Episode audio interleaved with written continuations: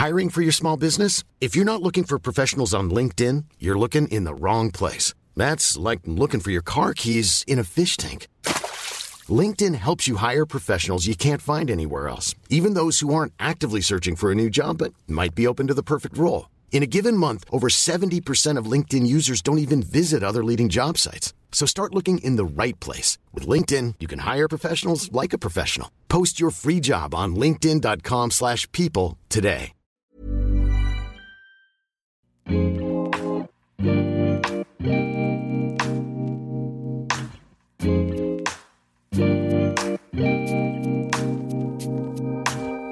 Bonjour à tous, bienvenue sur le comptoir de la psychologie.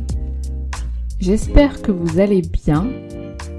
Moi, ça va très très bien. Je suis ravie de vous retrouver aujourd'hui pour parler d'un nouveau scandale difficile à ingérer, le masochisme. bon alors déjà, il faut accepter que notre vie psychique est impliquée par une libido, un inconscient, des désirs, des choses qui grattent, le petit caillou dans la chaussure, des fantasmes. Je vois improbable, et en plus maintenant, on prend plaisir dans la douleur, et même on en redemande. Non mais vous allez vous dire, ça finit quand là, ce, ce bordel dans la constitution de l'être humain? Parce que oui, c'est quand même assez euh, scandaleux, humainement. On pourrait se dire de vouloir euh, en baver, de vouloir euh, souffrir, avoir mal. Comment ça se fait que nos besoins pourraient se diriger vers l'attaque? Comment c'est possible que l'objectif, la satisfaction, demande la souffrance? Avant ça, je vais lire un avis euh, iTunes. J'aime bien le faire euh, parce que je lis euh, tous vos avis et vos commentaires. Donc merci beaucoup pour votre soutien. Alors un commentaire de la fille qui parle. Un podcast qui est clair. Merci beaucoup pour ce podcast dont les sujets, pourtant complexes, sont rendus parfaitement limpides sans pour autant être vulgarisés. C'est très éclairant et passionnant. Merci beaucoup à toi, la fille qui parle. C'est très gentil, ça me touche beaucoup que vous y trouviez euh, des petites pistes de réflexion, d'idées dans ces divers sujets et je encore une fois je le dis à chaque fois mais je suis très reconnaissante euh, de toute cette aventure et de tout ce que vous m'apportez en termes de retour et de soutien qui me donne d'autant plus envie de continuer malgré le temps conséquent que ça prend et, et mon activité qui est bien remplie, mais c'est un vrai plaisir de vous retrouver. Et justement, j'en fais tellement euh, beaucoup aussi en termes de travail que mon masochisme est aussi au taquet. je vous le dis. Mais parce que justement aujourd'hui je vais vous parler du masochisme au-delà de la sexualité, du côté de certaines perversions, comme on le voit, euh, qu'on l'a surtout parlé la semaine dernière, donc c'est-à-dire au-delà, voilà, euh, de ce masochisme-là, plus sexuel que ce soit admis ou pas par la société. C'est aussi intéressant de parler du fait psychique. Donc le masochisme comme recherche volontaire ou non d'une douleur physique ou psychique. Donc c'est pas que aimer euh, la douleur physique, que ce soit dans la sexualité ou pas. Alors le masochisme, ça vient d'où? Alors c'est euh, Sacher Masoch, j'adore son, son blaze, je sais pas si je le dis bien, et je sais pas pourquoi ça m'a toujours fait rire parce que c'est un écrivain euh, polonais et c'est pas lui qui a explicitement parlé du masochisme ou du sadisme. En fait, il a écrit un jeu érotique avec un scénario, donc euh, j'imagine qui était porté vers le masochisme, hein, j'ai pas lu. Mais j'imagine en fait ce gars qui il, devait pas imaginer que son nom allait prendre une telle tournure. J'imagine vraiment aujourd'hui là où il est, bah, parce qu'il est mort donc sûrement je sais pas dans une autre dimension en permanence en train de se justifier sur son nom et dire que c'est pas de sa faute. Un vrai masoche. Donc bref, ça vient de lui, en tout cas de cet écrivain euh, polonais. Faudrait que d'ailleurs je lise euh, ce qu'il a écrit. Et aujourd'hui, on parle donc du masochisme du côté justement de la pulsion. C'est pour ça qu'on peut retrouver la question du masochisme dans différentes sphères, différents milieux, que ce soit voilà sexuel, mais que ce soit euh, psychique, que ce soit dans les histoires d'amour, dans certaines activités chez certains sportifs par exemple ou dans les troubles du comportement euh, alimentaire. D'ailleurs le mois prochain, si tout se passe bien dans mon planning, j'arriverai à sortir un épisode euh, sur les TCA, donc les troubles du comportement alimentaire. Et Pontalis, que, un écrivain euh, psychanalyste que j'adore, dit que le masochisme, c'est une victime qui ne lâche pas sa proie. Donc c'est une forme de passivité, mais qui est active, une recherche de passivité. C'est-à-dire que la victime masochiste est autant son bourreau, le bourreau du sadisme. Alors avant de revenir justement sur cette question de masochiste, j'y pense. Euh, je voulais parler de la conception aussi du plaisir en psychanalyse, parce que je trouve que c'est assez éclairant, c'est-à-dire que c'est intéressant chez Freud, enfin en tout cas moi ce que je trouve pertinent, c'est l'idée que le plaisir est perçu comme le calme, l'apaisement de la tension. C'est-à-dire que le plaisir, ça serait en réalité l'arrêt du déplaisir. Et donc c'est intéressant de réfléchir à cette hypothèse. Pourquoi? Parce que ça voudrait dire qu'on serait donc naturellement des êtres de conflit, de tension qu'il faut pouvoir faire stopper. Il y a donc une vraie ambivalence et d'ailleurs, il y a un article de Jacques Seda euh, qui l'explique très bien. Je vous mettrai dans les notes du podcast. C'est-à-dire que quand on cherche du plaisir, on cherche les stimulations, les excitations. Mais pour avoir accès à ce plaisir-là, il faut pouvoir cesser cette excitation.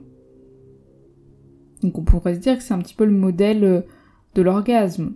C'est-à-dire qu'on peut penser que ça serait le fait de chercher une situation d'excitation, de tension, et le plaisir, en réalité, ça serait le moment où elle cesse. Donc provoquer l'agitation, la pression pour la faire cesser. Mais c'est fou quand même, le fonctionnement euh, psychique, même du corps. C'est-à-dire que il y aurait presque quelque chose euh, d'inné dans l'idée d'un, masochisme. Donc inné. Je sais pas si ma phrase est claire. C'est que donc dans notre fonctionnement, dans notre organisation, il y aurait un masochisme inné qui va de soi. Donc le masochisme se situerait dans ce niveau-là, c'est-à-dire comme quelque chose de commun, dans un certain degré, et plus prononcé dans l'idée que la situation de tension cherche, chez certaines personnes, à être une situation de douleur, d'inconfort, beaucoup plus intense. Alors le masochisme chez Freud, c'est vraiment quelque chose, hein. enfin que c'est tout un concept, une théorie qui, est très pertinente, et on peut dire que Freud, pour le coup, c'est vraiment torturer l'esprit. Déjà, c'est très en lien avec le masochisme, parce que cette recherche, cette appétence intellectuelle fait vraiment euh, chauffer la tête, d'une certaine façon. Et Freud commence à en parler dans les trois essais sur la théorie sexuelle, mais c'est surtout et principalement avec la publication du problème économique du masochisme qui nous donne des, des sillons de sa pensée en 1924. Et alors au départ, pour Freud, le masochisme, c'est surtout un retournement du sadisme. Pour Freud, le masochisme ne peut pas être dissocié du sadisme, c'est-à-dire que pour faire un masochiste, il faut un sadique, et inversement. Et le sadique serait premier, c'est-à-dire que il prendrait plaisir dans la souffrance de l'autre parce qu'il s'y identifie. Donc on, on serait d'abord d'une certaine façon euh, sadique, on serait d'abord dans un mouvement sadique, puisqu'on la souffrance qu'on procure chez l'autre, en fait on s'identifie. C'est-à-dire que la souffrance que je te fais vivre d'une certaine façon, je la vis, je l'ai vécu, et c'est donc la source du plaisir. Et après ce sadisme, il se retournerait contre soi. Donc cette douleur-là, au lieu de la provoquer chez l'autre, on se la provoque à soi, et ça serait le masochisme. Si vous voulez en savoir plus, j'aurais pas du tout le temps de le développer dans cet épisode et c'est bien dommage, mais allez lire Un enfant est battu de Freud. C'est un texte de Freud qui revient sur ce fantasme de être battu est égal être aimé. Alors ça peut être compliqué à le lire comme ça parce que d'emblée, moi je me souviens, j'étais là, mais euh, what? Enfin, c'est quand même assez particulier. Et en réalité, euh, c'est un, un, texte qui est intéressant on prend ce qu'on a envie de prendre, on laisse ce qu'on n'a pas envie de prendre, hein, bien sûr. Mais je vous le conseille.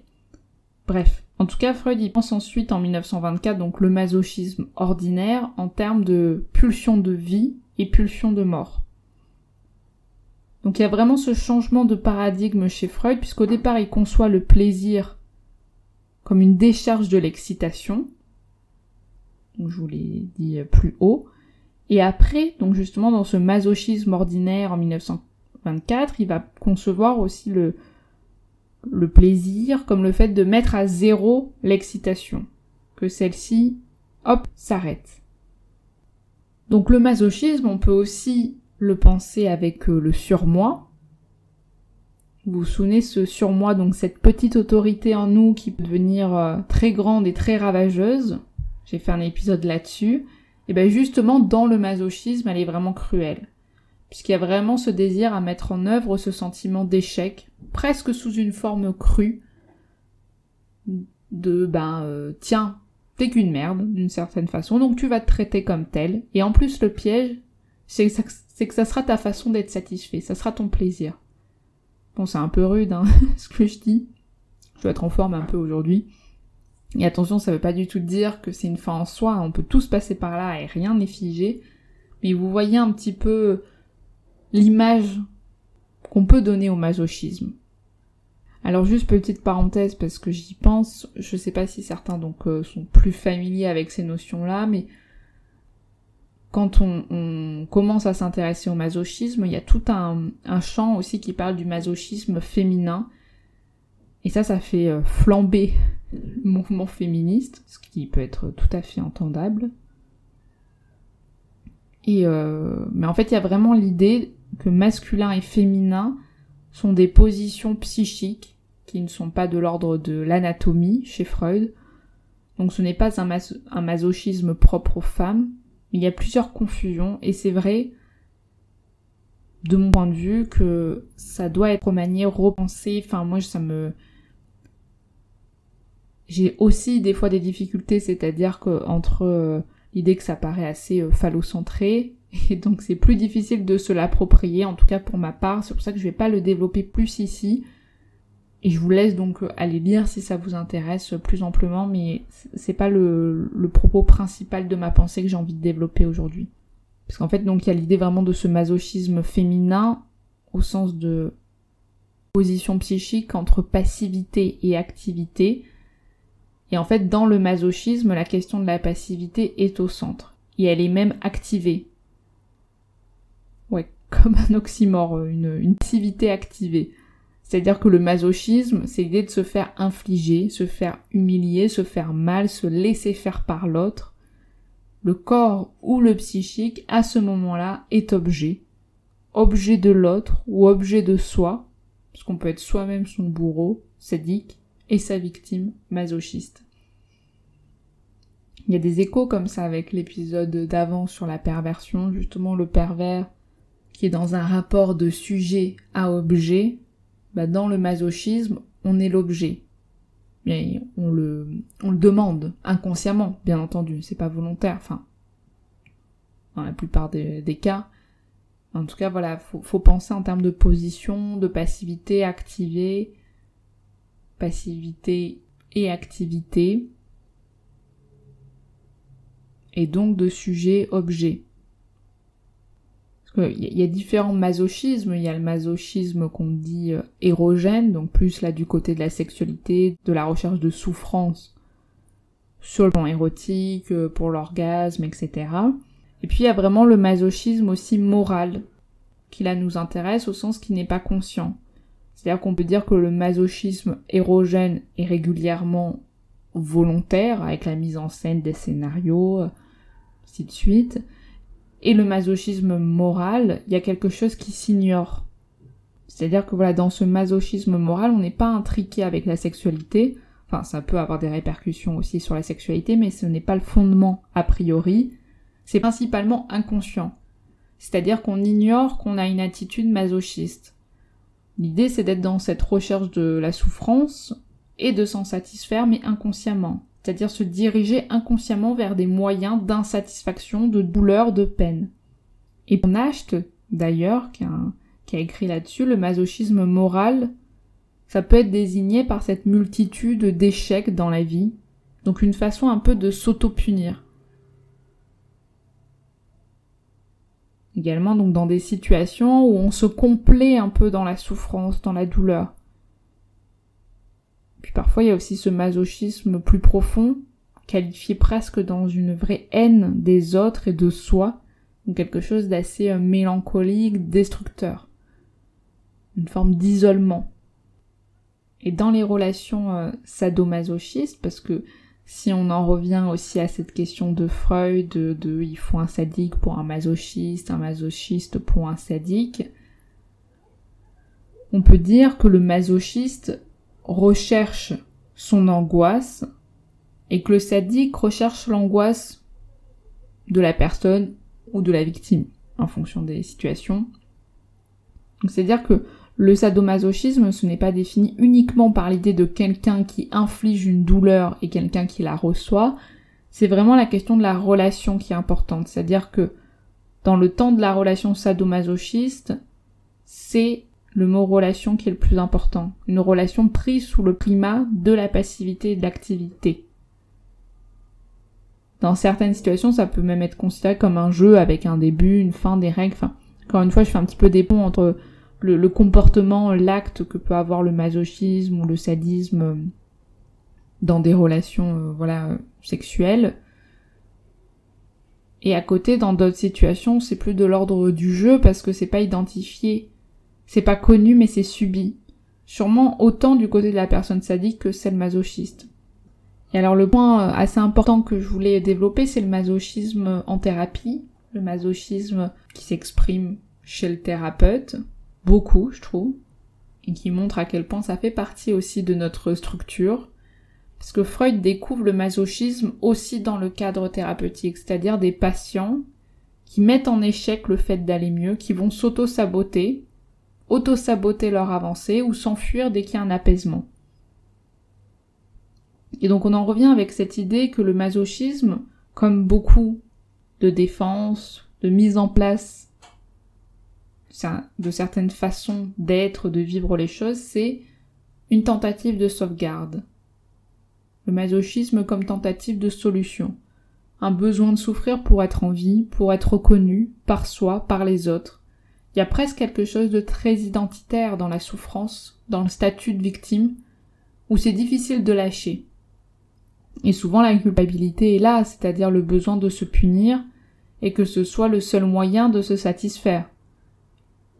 Le besoin de se punir, ça peut être en réaction à des événements où justement on aurait pu attaquer l'autre, donc avoir eu un comportement peut-être plus sadique, d'où le fait que le masochisme dans la première partie de l'œuvre de Freud serait ce retournement du sadisme. C'est-à-dire qu'on attaque et c'est trop difficile, donc il vaut mieux s'attaquer pour se punir, même si ça a été très inconscient et même si c'est pas de l'ordre de la réalité en tant que telle. Freud nous dit qu'au lieu de se sentir coupable, la personne se sent malade. Donc c'est vraiment une façon d'être, de faire qui nous situe toujours dans des comportements d'échec, dans des situations improbables, écrasantes et insatisfaisantes. Et ce qui est compliqué, c'est de penser que ces situations sont normales, sont ok pour soi. C'est comme s'il y avait une fatalité dans des événements euh, catastrophes, une forme de résignation, de recherche inconsciente de situations humiliantes, douloureuses. C'est compliqué à endiguer comme façon de faire et d'être, parce que malgré les difficultés, il y a vraiment une forme de jouissance inconsciente, une satisfaction à être dans l'insatisfaction. Et Freud disait que dès qu'il y a un coup à recevoir, le masochiste tend sa joue. Donc c'est ça qui est compliqué dans le masochisme, c'est qu'inconsciemment, cette souffrance, fait que quand on est pris dedans, on peut s'entourer de sadiques, puisque c'est le moyen de satisfaire ce sentiment de culpabilité. Encore plus difficile, c'est que parfois ça suscite le sadisme des autres. Par exemple, on ne va pas bien du tout, on se dévalorise en permanence, et on se complaît dans cette souffrance involontairement autour de cela, et les autres dans l'entourage, ou même en thérapie, hein, peuvent avoir des réactions sadiques. Des réactions presque au sens, euh, le, terme séparé. Des, des actions sadiques. C'est-à-dire des personnes qui vont poursuivre ce processus de dévalorisation, d'humiliation, de dégradation de la personne, parce que la personne est déjà positionnée dans cette place-là. Alors ça excuse pas du tout les comportements, attention. Parce que j'en vois souvent qui utilisent ça en mode non, mais de base, je ne suis pas pervers ou méchant, mais c'est toi qui me fais être ça. Non, ça, ça fonctionne pas. On ne déclenche pas quelque chose qui n'existe pas. Mais en revanche, c'est important de comprendre la dynamique de la relation et de qu'est-ce qui s'est co-construit. Comme je vous disais, dans la relation sadomasochiste, que ce soit sexuelle ou morale, le terme de relation est primordial à penser. Et donc dans le transfert, ça peut totalement se ressentir aussi. Donc des patients qui se mettent toujours dans des histoires et problématiques impossibles, et on peut en tant que thérapeute avoir des mouvements de se dire non mais c'est pas possible, on, essaye, on essaye, on essaye de, faire des pas de côté, de, ramener de la pensée, et dès qu'il y a une ouverture, celle-ci elle est fermée, et hop ça se répète. Et on, peut même voilà être dans un mouvement plus sadique de se dire mais, il le cherche ou elle le cherche. Et donc il peut y avoir des, sentiments même plus agressifs, donc de vouloir euh, abandonner ce patient, ne pas le rappeler, arriver en retard, ou euh, bien entendu, là je parle pas d'une mise en acte, mais surtout l'idée de ce mouvement qui peut nous venir à l'esprit, et donc le besoin de réactiver l'appareil à penser pour canaliser la situation et permettre l'avancée. Parce que le masochisme dans le transfert a cette place particulièrement importante Pontalis il disait justement cette fameuse phrase non, deux fois non. Donc cette force qui pousse à continuer à souffrir comme quelque chose d'identitaire qu'on ne va pas lâcher. Le sacrifice est préférable plutôt que la perte du symptôme, de l'objet, d'une personne. Ça arrive souvent même suite à des mouvements agressifs par rapport à certaines situations, certaines personnes dans la famille dans la thérapie. Donc par exemple, si le père a été un peu trop remis en cause dans son rôle pendant la séance et que quelque chose vient un peu s'apaiser sur le moment, il peut y avoir un mouvement contraire de fuite comme s'il y a une crainte de la trahison. Donc il faut aussi repérer ce masochisme chez tout à chacun, plus ou moins intense. On en a besoin. Le masochisme, c'est aussi un gardien de vie, au sens où on est tous traversés aussi dans ce dualisme entre pulsion de vie, pulsion de mort. C'est une question euh, surtout d'équilibre et de signe d'une vie psychique. C'est une activité fantasmatique, donc ça peut toujours être aussi euh. J'espère que j'ai été euh, claire pour cet épisode, en essayant de pas trop vous perdre avec des conceptions trop compliquées, et en même temps c'est un sujet compliqué comme l'était la perversion la semaine dernière. Donc j'espère peut-être que les prochains sujets seront un peu plus euh, simples. Après vous me direz, des fois j'ai l'impression que des choses sont compliquées, vous paraissent très simples et inversement. Des fois j'ai l'impression d'avoir dit un truc très basique et il n'y a que moi qui me suis comprise. Donc n'hésitez pas à me faire vos retours, à me dire ce que vous avez pensé, à me laisser des petits avis euh, sur iTunes, à mettre 5 étoiles, à partager cet épisode à me soutenir, ça serait super si vous en avez envie, sur Patreon. Tous les liens sont euh, dans les notes du podcast. Je vous dis euh, à très bientôt, prenez soin de vous. Salut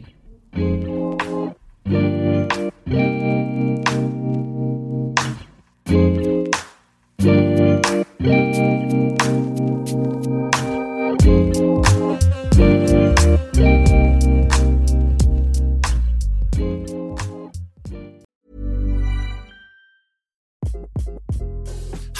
this is Craig Robinson from Ways to Win, and support for this podcast comes from Invesco QQQ, the official ETF of the NCAA. The future isn't scary, not realizing its potential, however, could be. Just like on the recruiting trail, I've seen potential come in many forms as a coach. Learn more at Invesco.com slash QQQ. Let's rethink possibility. Investco Distributors, Inc. When you make decisions for your company, you look for the no-brainers. If you have a lot of mailing to do, Stamps.com is the ultimate no-brainer. Use the Stamps.com mobile app to mail everything you need to keep your business running with up to 89% off USPS and UPS. Make the same no-brainer decision as over 1 million other businesses with Stamps.com. Use code PROGRAM for a special offer. That's Stamps.com, code PROGRAM.